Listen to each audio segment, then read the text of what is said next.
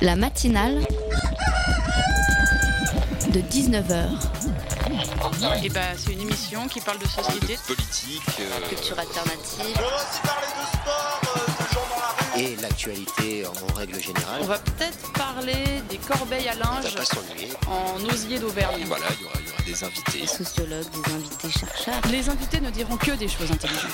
Ça va peut-être s'étriper un peu de temps en temps, mais La matinale de 19h, du lundi au jeudi jusqu'à 20h sur Radio Campus Paris.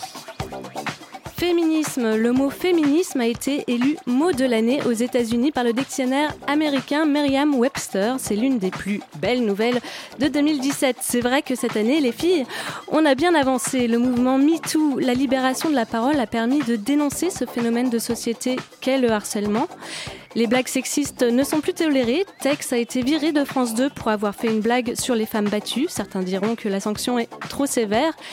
Mais aurait-il osé faire cette blague devant une femme victime de ces violences? La réponse est non. C'était donc sûrement des propos excluants.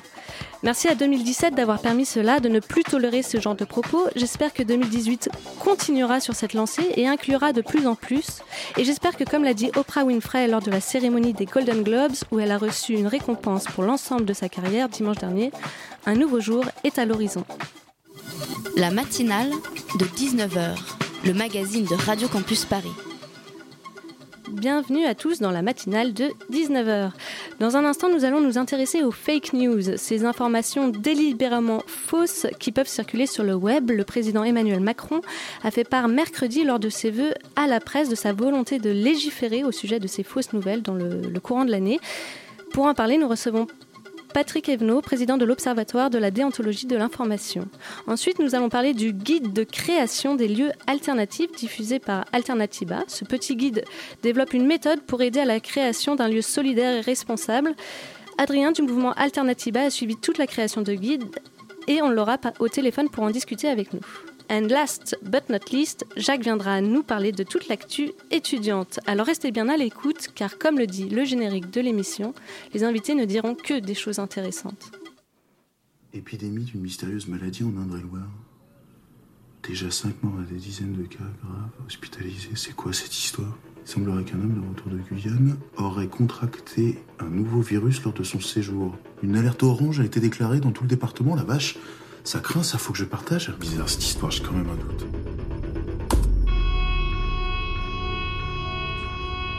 Je crois que quelqu'un a un doute sur une info. Sans blague. Les gars, on panique pas, on fait comme d'habitude, on cherche une solution. Il y a déjà 20 000 personnes qui ont partagé l'info sans se poser de questions depuis ce matin.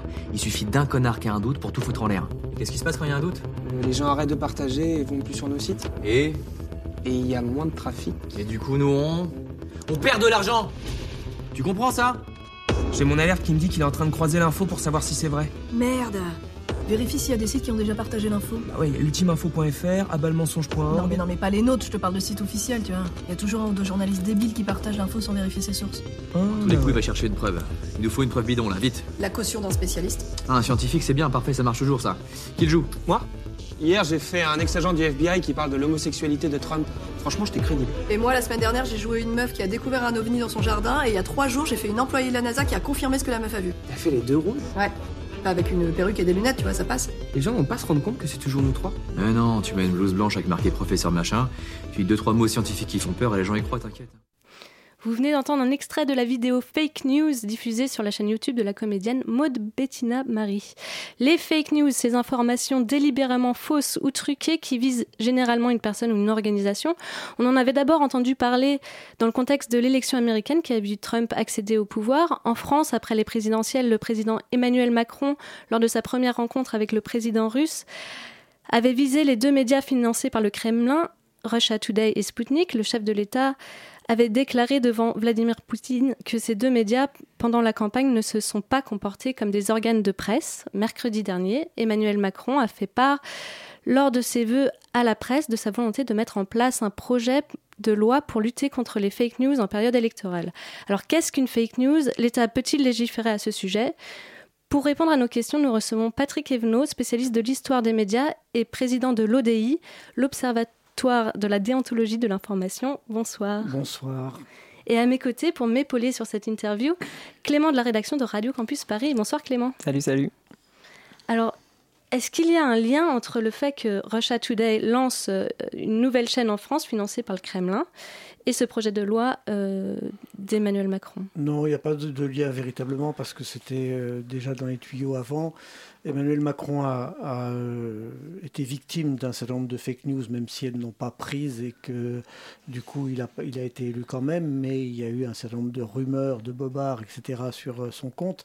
Il faut bien revenir à ce que c'est que les fake news, hein, parce que mm. les fake news, c'est au sens littéral, ça veut dire fausse nouvelle, mais c'est bien plus large que les fausses nouvelles. C'est les rumeurs, les bobards, parfois des parodies qui sont prises au premier degré. C'est des, parfois des informations vraies qui sont décontextualisées ou manipulées pour faire des vidéos différentes ou des photos différentes. Bref, il y a tout un éventail de fake news. C'est pour ça qu'on emploie le mot américain pour dire fake news, mais c'est extrêmement complexe. Si on ne peut pas utiliser fausse nouvelle pour dire fake news? C'est pas le même sens. En français, les fausses nouvelles, c'est véritablement une nouvelle fausse Hein, voilà. En, parlant de ça, l'essayiste Jean-Pierre Mignard, dans le JDD euh, cette semaine, refuse d'employer lui l'expression fake news, qui est selon lui juste un mot inventé par Donald Trump, et un, justement un qualificatif pour critiquer une information qui ne nous plaît pas. Et lui, il incite les journalistes à plutôt parler de fausses informations. Donc est-ce que la différence, elle mérite d'être clairement exposée ou euh, c'est juste une subtilité? C'est juste une subtilité parce que d'abord c'est pas Donald Trump qui l'a inventé, il a repris ce terme, mais enfin c'est pas grave, euh, ça m'embête ça m'embête de parler du Donald Trump, mais bon, j'en fais quand même.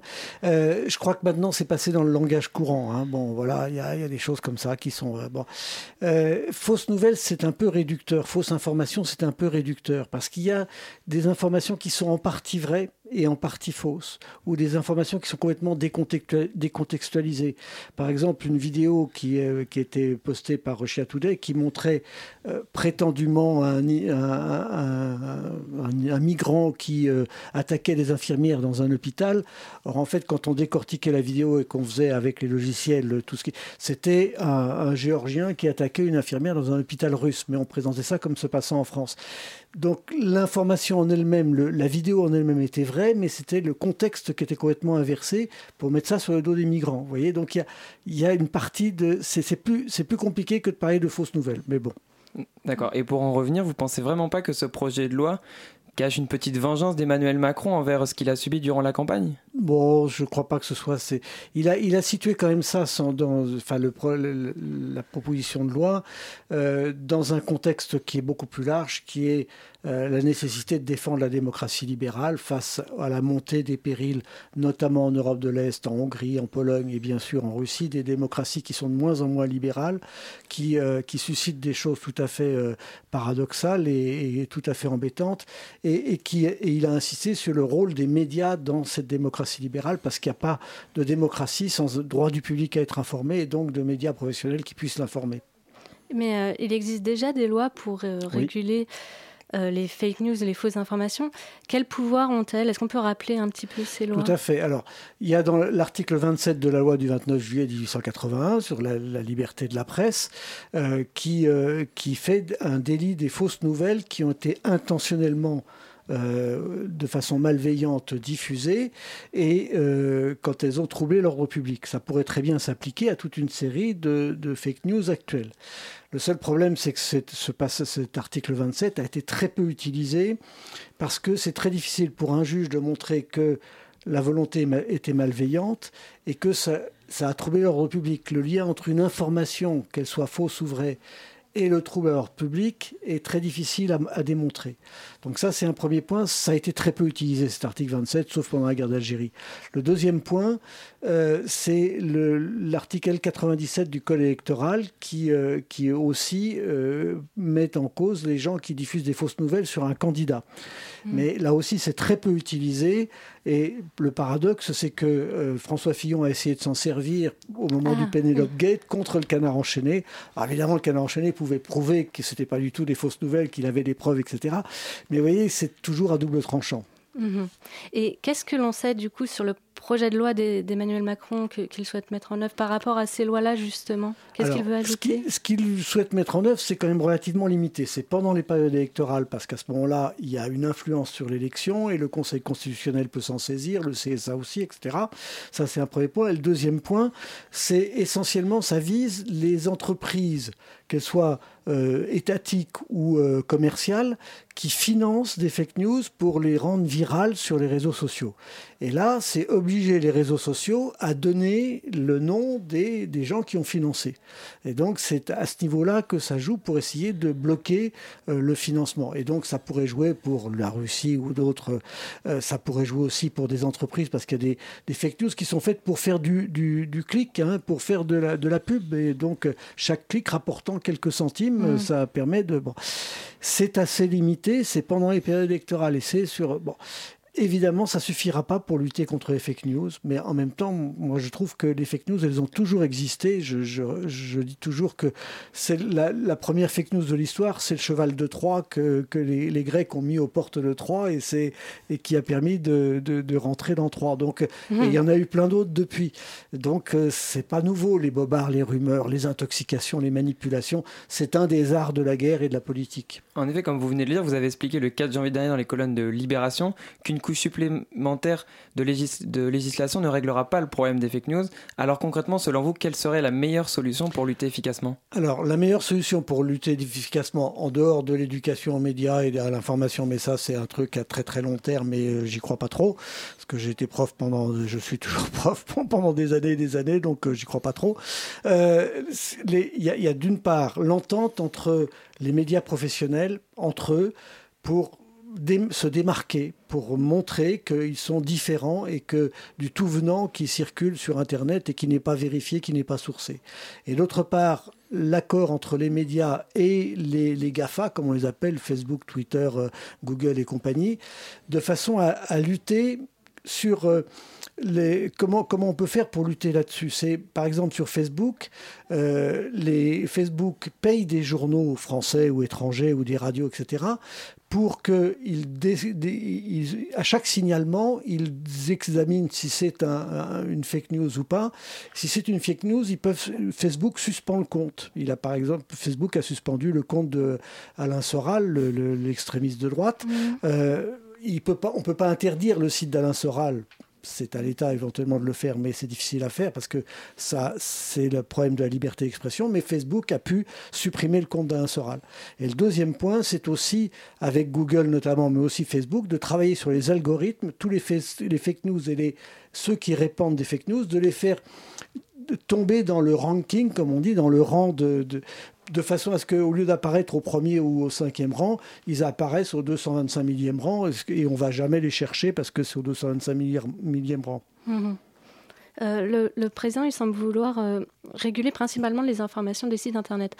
Est-ce que ça vient essentiellement des sites Internet, les fake news? Ça peut pas être la radio, la presse écrite, la télévision? En principe, les médias professionnels peuvent, ne font pas de fake news parce qu'ils ont, ils ont une déontologie journalistique. Je dis bien en principe, mais ils ont une déontologie et, et donc avec l'idée qu'il faut sourcer, vérifier, etc. Ça leur arrive de se tromper. Mais quand ils se trompent, c'est pas une fausse nouvelle, c'est une, une mauvaise information, c'est sûr, mais ils doivent rectifier. C'est la moindre des choses. La mhm. plupart du temps, ils rectifient. Alors, on peut toujours dire, oui, mais ils rectifient trop tard, etc. Mais euh, ils rectifient.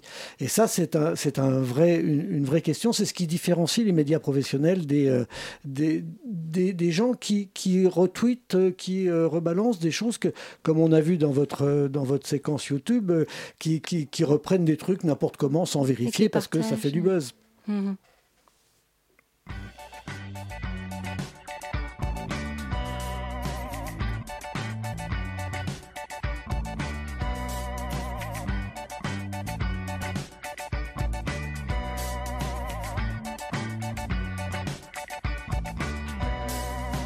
Que croyais-tu voir dans la rue quand tu m'as croisé cette fois-là? Que voyais-tu dans mon regard écru? Tu ne voyais que toi là? Croyais-tu Que pensais-tu Que voulais-tu de moi là? Qui pensais-tu Tirer entre deux rues, tirer entre deux beaux là? La vérité, en vérité, en vérité, la vérité, tu ne la connais pas.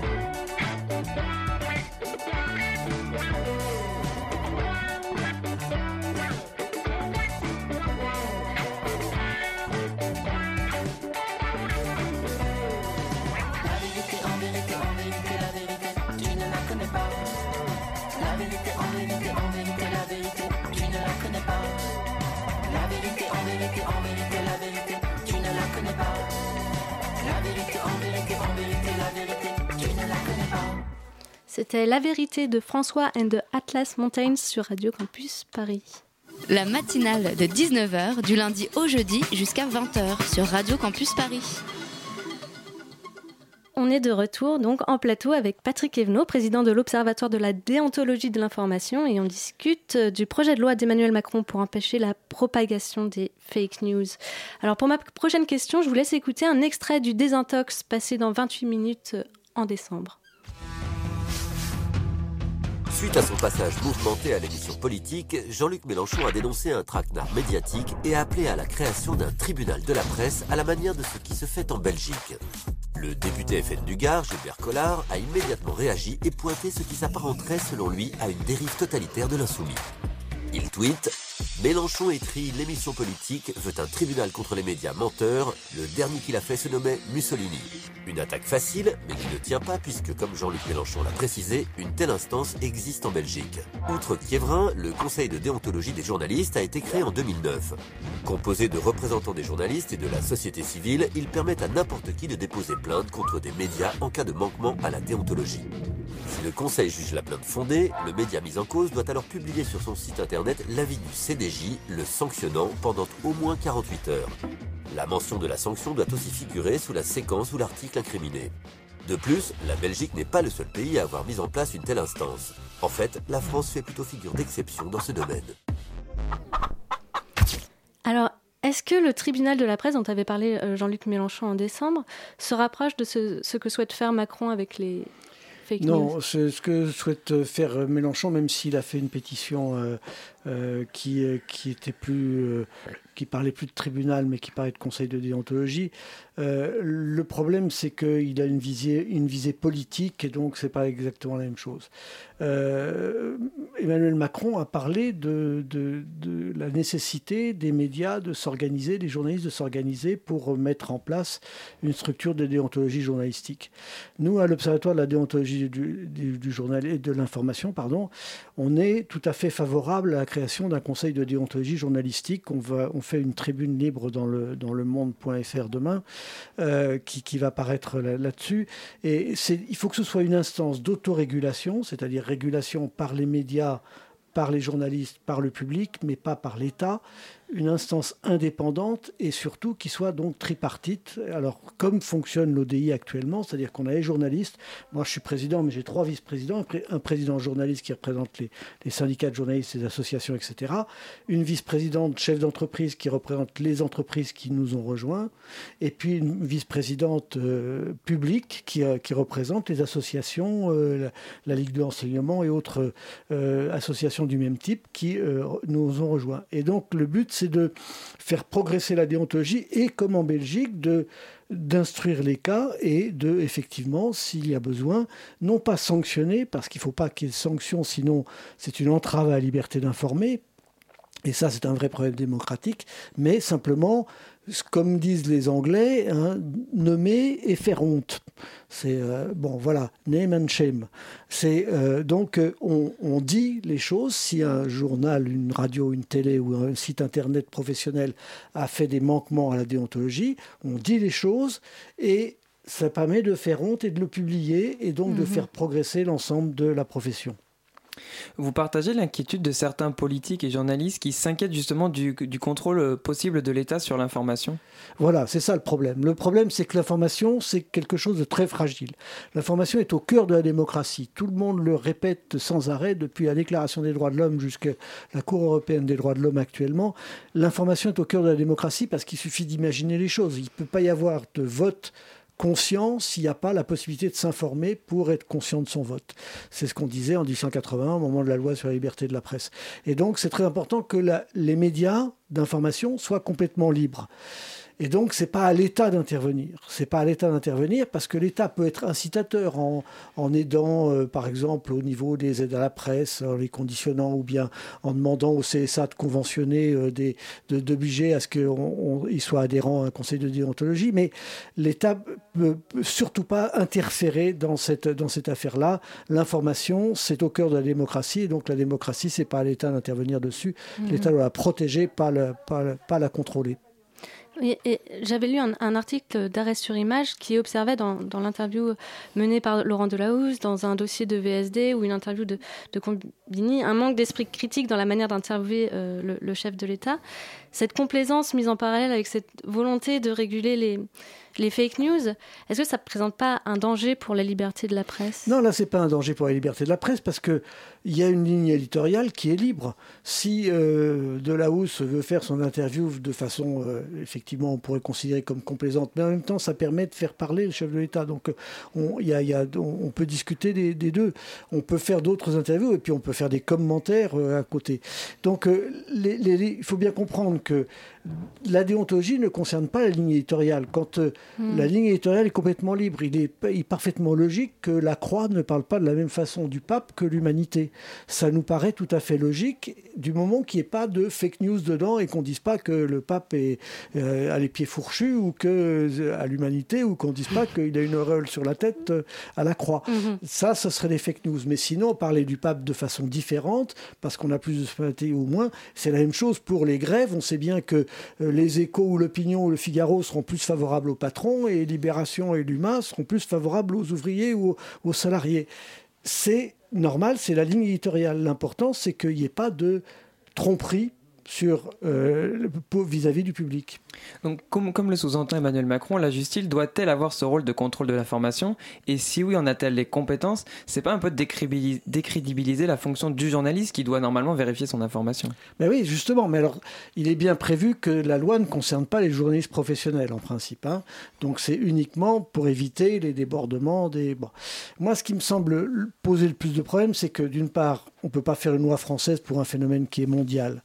Euh, on voit bien que les fake news françaises, elles viennent soit de Russie, soit de, de, de Breitbart News euh, aux États-Unis, qu'ils se répondent, l'extrême droite américaine répond à l'extrême droite française et ainsi de suite.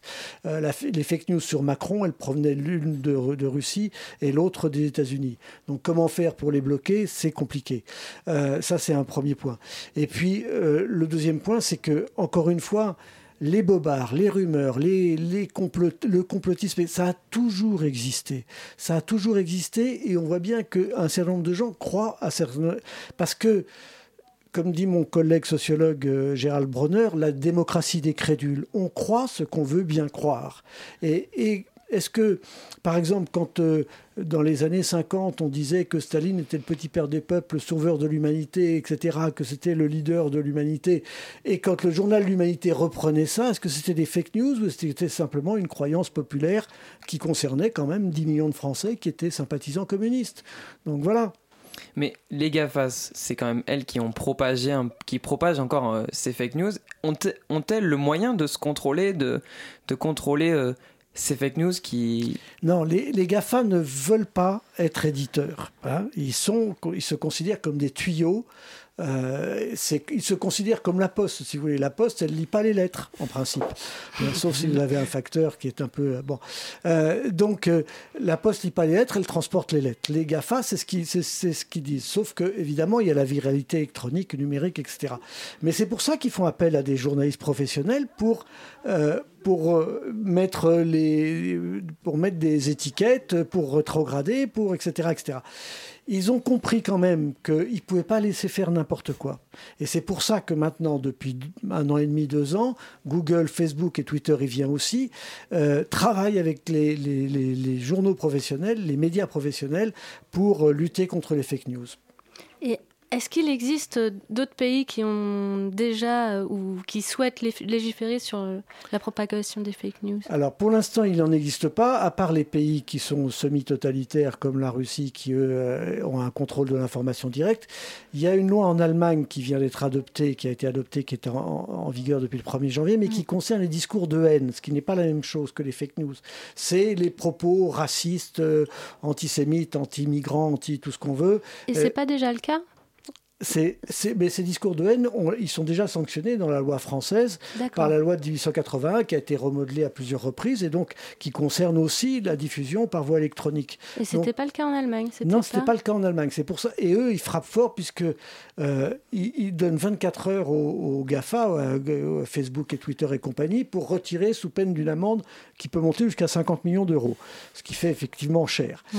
Mais ça pose un vrai problème, mais ils sont en train de réfléchir à réformer cette loi qui, euh, qui risque aussi d'être liberticide dans certains cas, parce que le problème, c'est ce discours de haine, et ça, c'est pas les pas les fausses nouvelles. Enfin, ce sont des fausses nouvelles, mais euh, l'antisémitisme, l'anti-islamisme, l'anti-migrant, etc., l'antiféminisme, tout ce qu'on veut, ou l'anti-gay, lesbienne, etc. Ce sont des discours de haine, mais ce sont des, des éructations qui d'habitude étaient dans la sphère privée, qui pendant très longtemps est resté dans la sphère privée, familiale, au bureau, euh, à l'école, à l'université ou au café du commerce. Mais bon, maintenant ils se diffusent par l'intermédiaire des réseaux sociaux et c'est là où est le problème. Mais c'est difficile de contrôler parce que à chaque fois il y a la liberté d'expression qui est quand même en jeu et donc Mm. il y a un, Et ça pourrait avoir l'effet inverse, j'imagine. euh, ça peut avoir l'effet inverse parce que de même que la loi sur les fake news, ça peut avoir l'effet inverse parce que si on dit ça c'est pas c'est pas juste, on va dire vous voyez c'est le pouvoir, les médias, c'est les puissants qui disent que c'est pas juste, mais ça veut dire que c'est vrai en fait. hein. Mm. Bon, en effet, euh, on Voilà. nous cache tout. euh. On nous cache tout, on nous dit rien. Oui. Et est-ce qu'il existe euh, des sites spécialisés Non, je- il existe des sites spécialisés, pardon, pour débusquer les fausses informations. Je pense au Décodeur du Monde ou à Check News de, de Libération? Est-ce que cela est une manière euh, pour ces médias de lutter contre la désinformation? C'est une, ma- une manière de lutter contre la désinformation. Alors c'est un puissant fond, hein, parce que ils en, ils en prennent, et puis à chaque fois, il y, a- il y a toute une série de médias qui font ça. Le, le- bon. Euh, le, le- plus ancien, c'est Oxbuster, qui est, qui est un, un site qui a été fait il y a déjà une dizaine d'années. Il est français? Il est français, oui, Ah, tout à fait. C'est euh, bon, très intéressant. Il débusque les, les fausses informations depuis très longtemps, mais comme il dit, on celui qui anime ce site, je ne me souviens plus de son nom, mais enfin bon, euh, il, est, il, est, euh, il est débordé par, euh, par tout ce qui circule. Il peut pas. bon. Ce qui est intéressant, je crois que c'est aussi ce que fait le, le chercheur bel- belge Nicolas van der Bist, c'est qu'il traque l'origine. Et, il remonte. Il, avait fait ça pour le, les, fameux Macron Gate qui étaient parus euh, trois jours avant l'élection présidentielle, qui a annoncé que Macron avait un compte au Panama ou que sais-je encore. Il était remonté jusqu'à la source première, qui était une source d'extrême droite américaine. Euh, voilà. Et ça, c'est c'est quelque chose de très intéressant parce que ça démontre quel est l'intérêt idéologique ou financier ou euh, etc qui est à la, ba- à la- à- au départ de ces, de ces fausses nouvelles. Et ça, ça serait peut-être plus à cultiver. Hmm. Eh bien, merci beaucoup, euh, Patrick Evenot, d'être venu dans nos studios de Radio Campus Paris pour parler avec nous euh, des fake news, du projet du- euh, de loi de- du chef de l'État Emmanuel Macron. Et, euh, Merci et- à vous et bonne matinale. Merci.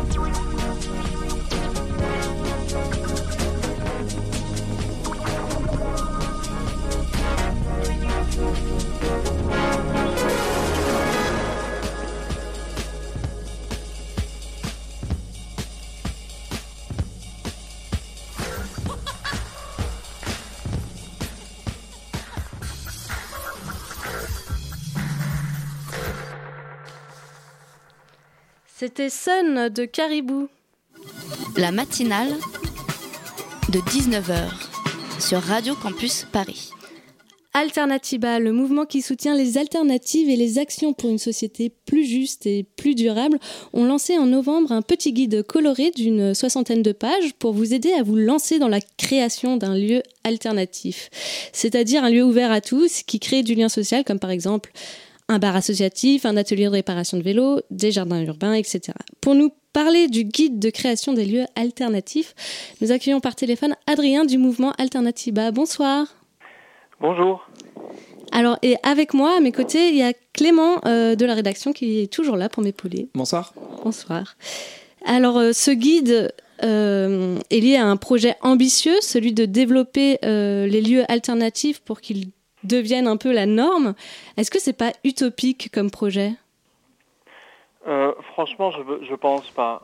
Vu les retours qu'on a eus depuis la sortie du guide, euh, l'envie de créer des lieux alternatifs, euh, elle existe absolument partout et de manière massive. Concrètement, depuis qu'on a, ça fait un gros mois maintenant qu'on a sorti le guide, il a été téléchargé presque 3000 fois, il a été diffusé à déjà euh, presque 1000 exemplaires papier. Euh, et ça continue. Donc euh, moi, j'ai pas l'impression que ce soit une utopie. Après, ce sera pas facile, et c'est pour ça qu'on a qu'on a fait ce guide, c'est pour aider, parce que créer un, lieu physique euh, qui soit qui tienne dans le temps, puisqu'il y a toujours des enjeux économiques, d'organisation, etc. C'est compliqué. Et donc il faut avoir des billes pour le faire et c'est pour ça qu'on a voulu faire ce, ce guide pour aider euh, les gens qui se lancent. Mais il y en a vraiment des dizaines, des centaines. quoi. Mais cela peut paraître énorme de se lancer dans la création de sa propre association. C'est un projet un peu de toute une vie. Quel genre de public se lance dans, dans ce projet? Franchement, euh, il y a de tout, mais je j'ai l'impression qu'il y a quand même beaucoup de collectifs et c'est le c'est le besoin qu'on avait ressenti euh, au sein d'Alternativa. euh, donc euh, Alternativa, ça a démarré avec euh, toute une série de villages alternatifs un peu partout en France et un peu en Europe, euh, de villages qui servaient, qui étaient des événements ponctuels pour montrer les alternatives. Et beaucoup de groupes, par exemple, suite à ces villages qui étaient souvent des, des grandes réussites, se sont dit mais comment on peut pérenniser ça? C'est-à-dire que c'est très bien de faire un événement ponctuel, un jour, deux jours, pour montrer ce qui existe et pour montrer le monde de demain, parce que nous c'est ce qu'on pense qui va arriver, ou en tout cas qui doit arriver. Euh, comment on fait pour le pérenniser Et donc euh, l'idée vient assez naturellement de l'avoir envie de créer un lieu permanent. Donc c'est souvent, alors là je parle des collectifs Alternativa, mais c'est évidemment euh, bien plus large euh, que ça, mais je, pense que c'est souvent des groupes qui se connaissent déjà depuis un petit peu de temps, qui ont déjà fait des actions ponctuelles et qui ont envie d'aller plus loin en fait. C'est- un peu une, la, la, j'allais dire une deuxième étape quoi, la création d'un lieu permanent en dur. Mhm. Et justement, qu'est-ce qu'est-ce qui anime Alternativa et qui a motivé la naissance euh, de ce guide? Alors c'est vraiment ça, ça a été ce constat de dire mais il y a énormément d'envie et euh, et euh, ça fait et c'était aussi l'idée d'offrir une méthodologie parce que c'est vrai qu'à Alternativa on a on a des défauts, on a des qualités, mais je crois qu'on on sait s'organiser quand même. Euh, et donc on a voulu partager ça et avec euh, avec tout le monde et puis aussi le fait que comme on a eu la chance d'avoir un réseau qui s'est étendu sur tout le territoire et au-delà, on est euh, très au courant des alternatives qui existent et donc des lieux qui existent. Et donc on avait la capacité de faire ce guide qui soit à la fois un- une série d'exemples de lieux existants concrets qui ont du recul et qui peuvent aider les nouveaux à se lancer et des outils méthodologiques euh, pour le faire. Donc ça, c'était vraiment le premier objectif, c'est de donner à tout le monde, à un maximum de gens, les outils pour se lancer. Parce que c'est comme, comme vous disiez tout à l'heure, ça paraît un peu énorme, mais si on s'y prend bien, étape par étape, avec un bon groupe, franchement, il n'y a pas de raison de ne pas y arriver. Donc c'était offrir cet outil-là. Et le deuxième objectif, il y, a, il y a un enjeu de construire un mouvement climat, c'est-à-dire que nous, on fait le constat qu'il y a besoin d'un mouvement fort sur les questions climatiques, de justice sociale. euh, voilà. Et pour pour ce mouvement, il faut des lieux, parce qu'il faut des lieux d'organisation, il faut des lieux où les gens puissent se réunir, il faut pouvoir faire, il faut pouvoir accéder à Internet, il faut pouvoir faire des réunions, il faut pouvoir euh, préparer des banderoles, il faut pouvoir préparer des événements, il faut pouvoir éventuellement loger des gens, il faut avoir des moyens logistiques, il faut pouvoir euh, euh, faire de la cuisine, il faut pouvoir avoir des véhicules, il faut pouvoir, etc., etc., stocker du matériel. Et, donc, le réseau de lieux alternatifs, potentiellement, pour un certain nombre en tout cas, c'est aussi des lieux ressources euh, pour le mouvement climat, pour faire des formations, pour aider à s'organiser, pour organiser des actions, des événements, etc. Donc c'est un réseau de lieux sur lequel on compte s'appuyer à l'avenir. D'accord. Euh, et vous, euh, Adrien, quel a été votre rôle dans, la création de ce guide? Et comment vous êtes arrivé aussi, vous, à vous engager? Alors moi j'ai participé à, au premier village Alternativa à Bayonne. Mhm. Et Ah, en à ça, 2013, ben- donc c'est la création euh, d'Alternativa. Voilà. Et euh, suite à ça, ben, on a on a continué l'aventure, on a vu que ça fonctionnait, donc j'ai continué à, à participer au mouvement. Et euh, suite à la à la COP 21, quand on s'est un peu posé la question de qu'est-ce qu'on fait maintenant, il y a plusieurs idées qui sont sorties, dont celle-ci, euh, qui était de créer cet outil. Et donc il y a un groupe de travail qui s'est constitué pour ça et qui a travaillé pendant un an et demi, deux ans jusqu'à aujourd'hui pour euh, pour euh, créer l'outil, euh, enfin le, le petit le petit livret dont, dont on parle. Mhm. Et moi j'ai un peu, disons, animé ce groupe-là. D'accord. Alors justement, je vais revenir plus concrètement. Dans, dans le guide, vous avez une partie qui s'intéresse au statut juridique Ouais. que j'ai trouvé euh, particulièrement intéressant parce que euh, parfois quand on pense au mot lieu alternatif, on pense aussi au squat et justement à des choses limites avec la loi. Euh, C'est important pour vous que les lieux alternatifs soient reconnus? Oui, et a- un statut n'a pas- juri- juridique? Qu'ils aient un statut juridique, que ce ne soit pas des squats, c'est ça la question? Oui. Non, euh, moi c'était c'est pas ça l'enjeu. Nous notre notre rôle c'est pas de dire euh, il faut faire un truc euh, officiel ou pas officiel. Simplement, si vous voulez faire quelque chose d'officiel, voici les statuts juridiques possibles et c'est ce qu'on décrit dans cette fiche-là. Euh, on aurait pu, mais effectivement, c'est vrai qu'on n'a pas euh, d'exemple euh, de, de, de squat, euh, mais parce que les exemples qu'on donne, il y en a 19, donc c'est très limité. Ça, on a essayé d'être le maximum varié possible, mais évidemment, on a des manques. Ça aurait pu être une possibilité, tout à fait. Après, c'est vrai qu'on vise des, des lieux pérennes, puisque c'est leur, euh, leur objectif, un objectif principal. Donc la question du, du statut juridique à un moment donné se pose. Mais, mais je suis tout à fait euh, euh, prêt à, à- à découvrir des lieux qui sont en squat depuis des années. Ce serait génial d'ailleurs de dans une prochaine édition du guide d'en mettre un. euh, voilà, non, non. il y a Oui, pas parce de- que je pensais au Frigan Pony ou des choses comme ça à Paris. euh. Et ben, et ben voilà, bah, faut nous envoyer l'info, carrément. D'accord, votre Mais guide, ça fait partie des lieux Ouais. alternatifs, euh, complètement. Hmm. votre guide commence par une première partie qui présente différents projets. Comment avez-vous choisi ces lieux? Ce sont des lieux qui ont déjà fait leurs preuves, qui ont commencé de zéro ou vous les avez choisis autrement? Oui, alors on, on a on a choisi. En fait, on avait fait un premier appel euh, à à nous signaler des lieux existants. On a eu presque 2000 réponses. Donc autant vous dire que pour choisir là-dedans. Après, euh, les, le choix s'est fait par la diversité. C'est-à-dire qu'on a voulu, et, on n'y arrive pas tout à fait, comme avec l'exemple des squats dont on parlait tout à l'heure, et par exemple du milieu rural qui est assez peu représenté euh, là.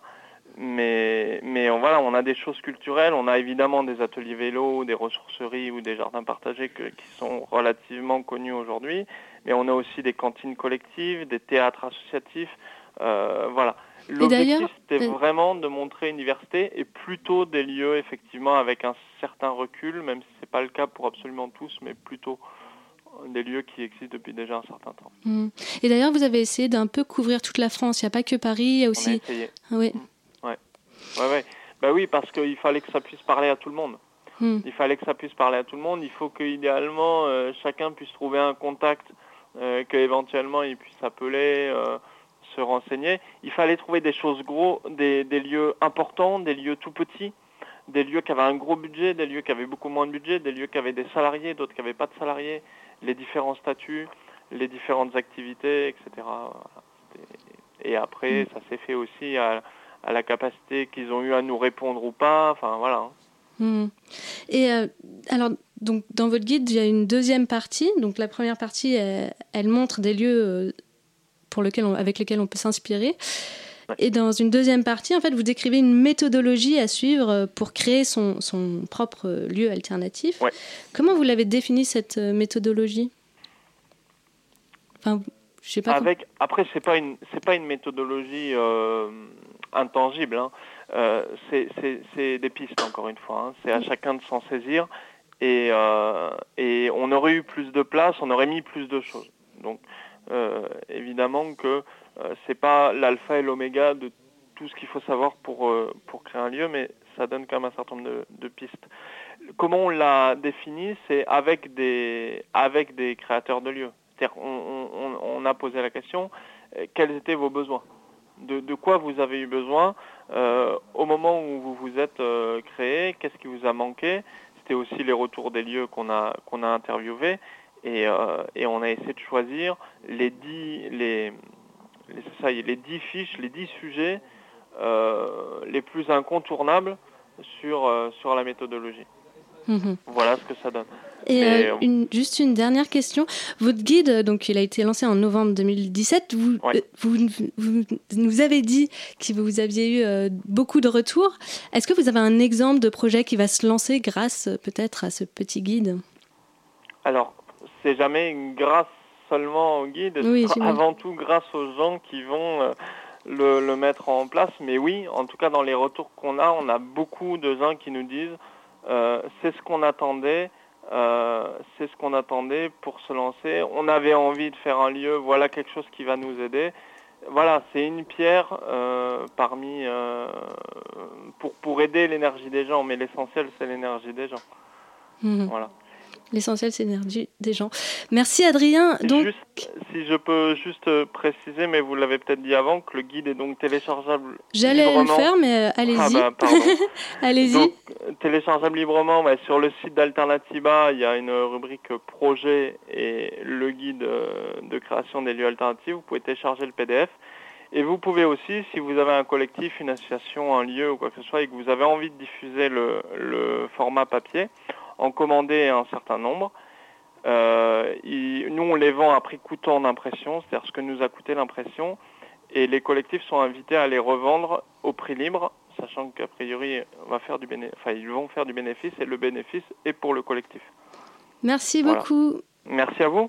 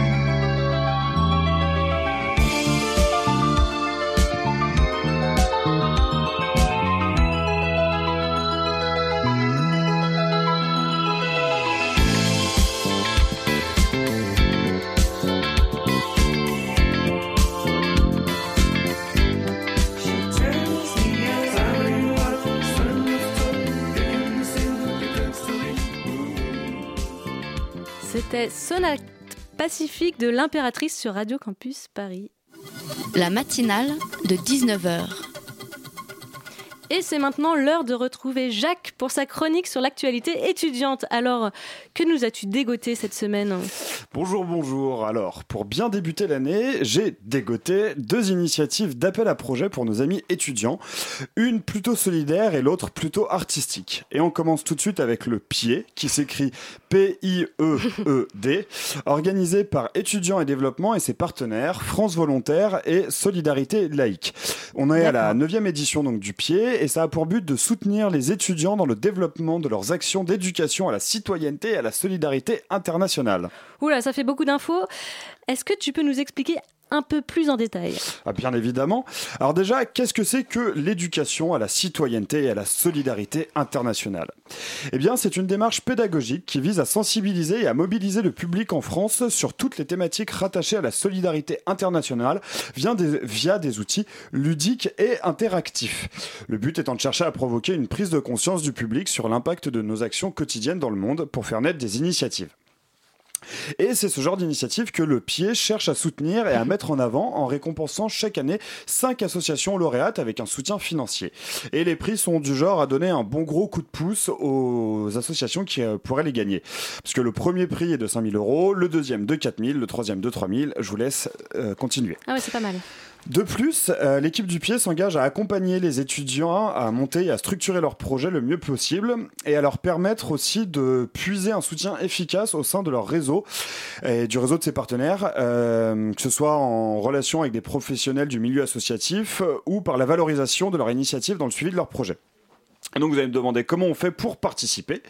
Eh ben, si vous êtes dans une association qui travaille dans un contexte interculturel et qui souhaite partager sa vision d'une société ouverte sur le monde, qui souhaite diffuser autour d'elle ses expériences et ses connaissances en solidarité internationale et faire s'engager d'autres personnes, n'hésitez pas. Euh, toutes les infos et le dossier de candidature sont donc sur le site du pied. Je le répète, p i e. C'est super ça. Et, tu parlais d'une initiative plus artistique. Alors en effet, et ça se passe directement à la maison de Radio Campus Paris, la maison des initiatives étudiantes. Et c'est aussi lié à la, galerie qui est reliée, l'inattendu galerie. Donc il propose aux artistes en devenir de s'exprimer autour du concept, des concepts de fantasmes et de société, et de comment ils se rencontrent et coexistent. Toutes les techniques et tous les médiums sont autorisés. La seule contrainte, c'est de laisser libre cours à son imagination. Vous avez jusqu'au 11 février pour vous inscrire et toutes les infos sont présentes sur le site de la MIE. Vous pourrez euh, comme ça exposer dans hum, cette galerie ainsi qu'au.fr dans un autre lieu euh, partenaire de la Maison des Initiatives étudiantes. Super, et c'est tout ce que tu as pour cette rentrée? Alors en actualité étudiante, oui, mais comme d'habitude, on va faire un petit tour d'horizon des bons plans que vous propose Radio Campus Paris. Alors demain soir, au musée du Quai Branly, aura lieu une conférence sur Duchamp, la peinture et, euh, dans le, et sa peinture. Et c'est dans le cadre de leur cycle sur les grandes révolutions. C'est gratuit et c'est, si je ne m'abuse, à partir de 20h, mais il faut euh, juste réserver sur le site de radio, hum, du Quai Euh, jeudi, on a nos copains de Jackie Banana, avec qui on a déjà fait le Baltiki en juin dernier et surtout notre soirée de rentrée au Rockabilly, qui organise leur premier jeudi Jackie chez Mouche, qui est un bar à Pigalle. Il y aura les groupes Choupa et Luli and the Surfing Rogers. Et on a des places à vous faire gagner pour une soirée surf rock qui s'annonce endiablé. Vendredi soir, euh, ce sera la deuxième soirée organisée par la team euh, Age of Consent à la Folie Paris. Il y aura un barbecue, une expo, du Radio Campus et beaucoup de musique. On n'a pas de place à vous faire gagner car c'est gratuit.